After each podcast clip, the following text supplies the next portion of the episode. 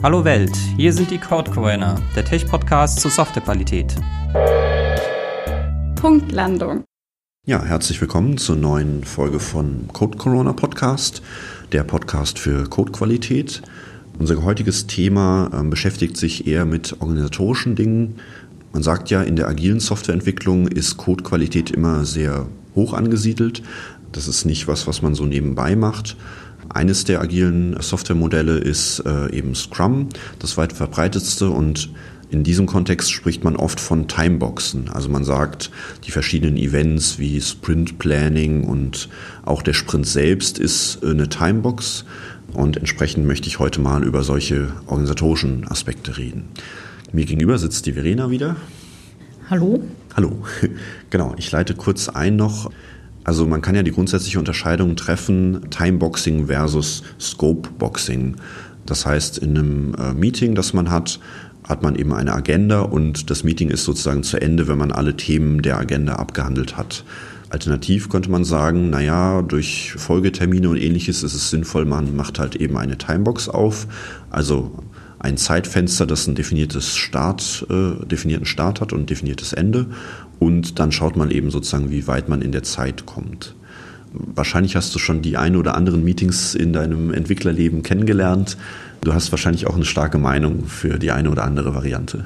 Definitiv. Also derzeit bin ich ja auch als Scrum Master unterwegs und habe da Erfahrungen gesammelt, wenn man keine Timebox setzt, dass das sehr destruktiv enden kann. Also ich erinnere mich da an insbesondere ein Refinement-Meeting, was es in Scrum jetzt so dezidiert nicht gibt, aber auch da hatten wir eigentlich so ein, eine grobe Timebox gesetzt mit, ja, Meeting angesetzt, eineinhalb Stunden.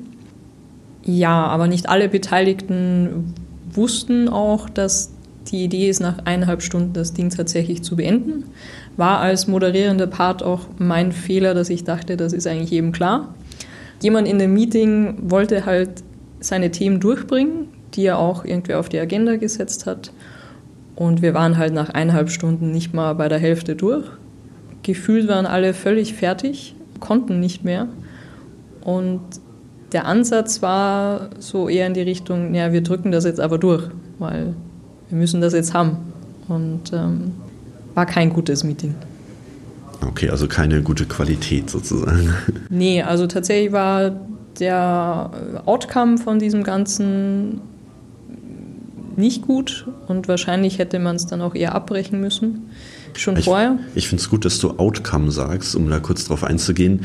Ähm, wahrscheinlich äh, die Person, die äh, wollte, dass der, die ganzen Themen noch behandelt wird, äh, hat eher auf den Output geschaut. Im Sinne von, naja, wir haben dann die Themen abgehakt, aber nicht, ob es wirklich einen Mehrwert gebracht hat im Sinne eines Outcomes, dass es eine Wirkung hat. Ja, definitiv. Das ist ein guter Punkt. Also man hat gemerkt, er will halt seine Themen durchrattern, einfach um irgendwie einen Haken dran setzen mhm. zu können. Aber die restlichen Menschen im Raum waren halt eher bedacht, das auch zu verstehen, nachvollziehen zu können, dass man eben kein zusätzliches Meeting zu diesem Thema dann mehr braucht, sondern dass man es verstanden hat. Und deswegen hätte ich in diesem Fall das Meeting auch früh unterbrechen sollen und es hätte auf gar keinen Fall Sinn gemacht, das irgendwie noch auszuweiten. Hast du schon Konsequenzen daraus erlebt, die sich sozusagen dann im Operativen widerspiegeln, also bei der eigentlichen Entwicklung? Also kann man sagen, dass dann wirklich Verständnis nicht da war bei der Entwicklung und man dann doch wieder nochmal ein Meeting einräumen müsste und so? Du meinst, wenn man auf Scope-Boxing setzt oder? Genau, also jetzt speziell in der Situation, also anscheinend äh, haben ja gewisse Personen die Ansicht, dass es sinnvoll ist, da einen Haken dran zu machen, aber wenn man dann eben feststellt, dass die Story doch nicht so entwickelt wurde zum Beispiel, weil sie eben nicht ordentlich refined wurde, naja, dann muss man halt den Haken wieder zurücknehmen im Grunde und dann hat man sein Ziel ja doch nicht erreicht. Ja, also in dem konkreten Fall war es so, dass die Entwickler tatsächlich nicht damit arbeiten konnten, was da vermeintlich rausgepurzelt ist man sich erst dann in einer kleinen Gruppe versucht hat zu sammeln, herauszufinden, wie ist es eigentlich gemeint. Ja, und das ist, glaube ich, auch der Punkt. Also meine Erfahrung ist, dass Timebox immer dann sinnvoll ist, wenn halt mehrere Menschen, ich sage mal größer fünf im Raum sind, insbesondere bei Meetings. Im normalen Alltagleben, wenn ich irgendwie was diskutiere, Mit zwei, drei Leuten sehe ich das nicht so eng. Ich weiß nicht, wie da deine Erfahrungen sind, auch als, aus Entwicklerbrille heraus. Ja, also finde ich auch so. Ich meine, ich bin natürlich im Bedacht, Dinge abzuschließen, weil ich Dinge baue quasi und ähm, jetzt nicht akademisch irgendwas mache, so in dem Sinne, ohne jetzt äh, Wissenschaft in Abrede zu stellen.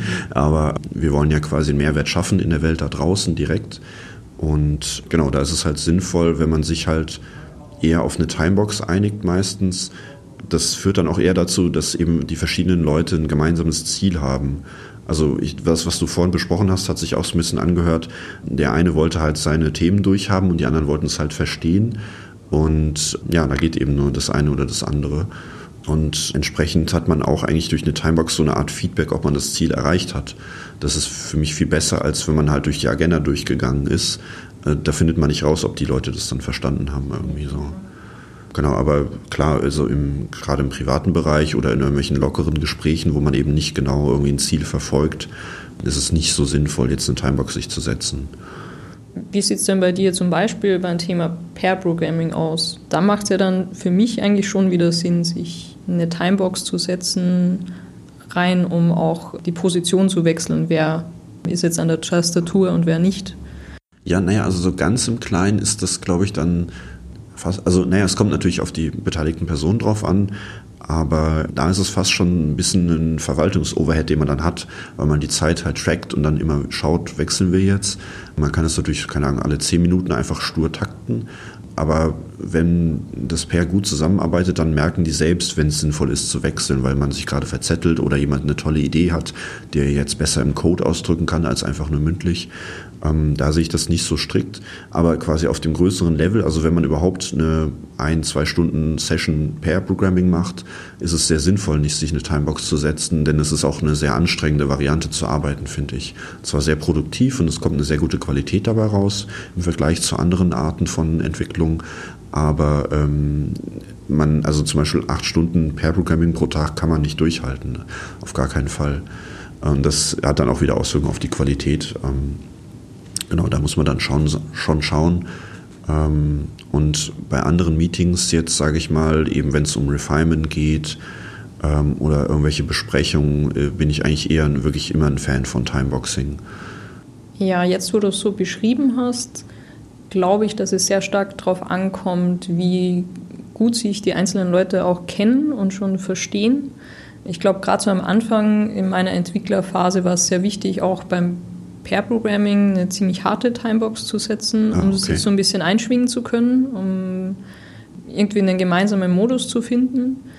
Aber ich stimme dir völlig zu. Also mittlerweile brauche ich das auch nicht mehr so hart getaktet. Da reicht es dann irgendwie zu sagen, lass uns mal bis mittags pairen und dann gehen wir halt Mittagessen. Mhm. Ähm, und das ergibt sich dann eher aus einem natürlichen Fluss. Und gefühlt sind die Meetings im Laufe dieses Projekts auch ohne ständig irgendwie diese Timebox anzukündigen, besser geworden, einfach weil man mittlerweile schon gemeinsameres Verständnis darüber hat, dass, dass es sie gibt, dass ich jetzt nicht nach jeder Story hart timegeboxt zehn Minuten sage, jetzt ist aber Schluss, mhm. aber dass das Meeting definitiv nach eineinhalb Stunden beispielsweise zu Ende ist. Und mittlerweile konnten sie sich, glaube ich, alle drauf einschwingen. Also am Anfang, wenn man sich so kennenlernt, braucht man das, glaube ich, ein bisschen strikter, als wenn man schon länger miteinander zusammenarbeitet. Ja, das Gute für mich an der Timebox ist auch, dass man halt ein definiertes Ende hat, also ein Maximalende. Das, das ist, glaube ich, ein wichtiger Punkt. Also Timebox wird, glaube ich, häufig auch missverstanden mit, oh, ich muss jetzt diese eineinhalb Stunden völlig umfassend verwenden, was es ja genau eigentlich nicht ist.